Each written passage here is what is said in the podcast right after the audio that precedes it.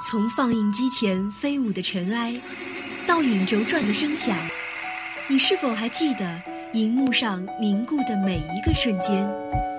爱电影，分享光影世界里最初的记忆。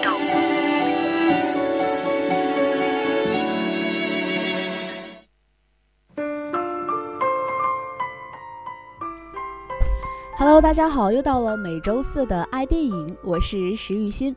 那今天呢，为大家介绍一部童话电影。那这部电影呢，也是在最近呢，在各大影院在热播当中。那这部电影呢，就是改编于童话文学著作的《小王子》。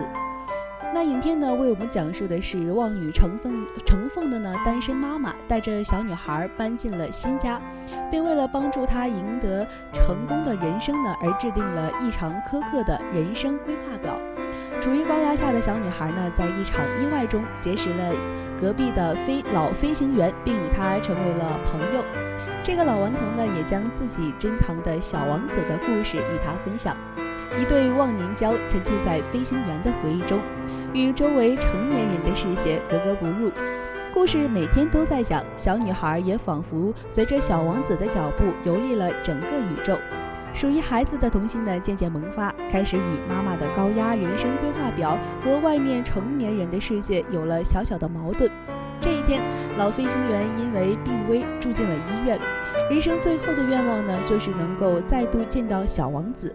为了满足老飞行员，同时也为了满足自己的好奇，小女孩开着老飞行员的飞机，踏上了未知的冒险旅程。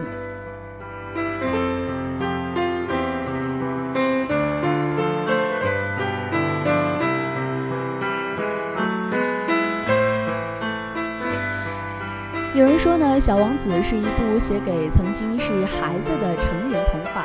对于小王子来说呢，拥有一株玫瑰就不会在意成千上万的玫瑰花，甚至是整座玫瑰花园，因为呢，只只有那一朵对他来说才是独一无二的，是成千上万朵玫瑰远远不能替代的。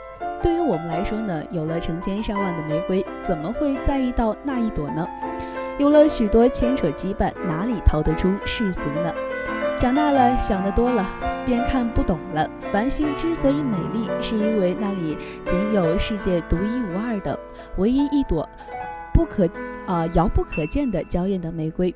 无论在怎样的世界里，小王子依然记住了那朵玫瑰，依然不为这个世界改变。他永远都保持了小王子最初的样子。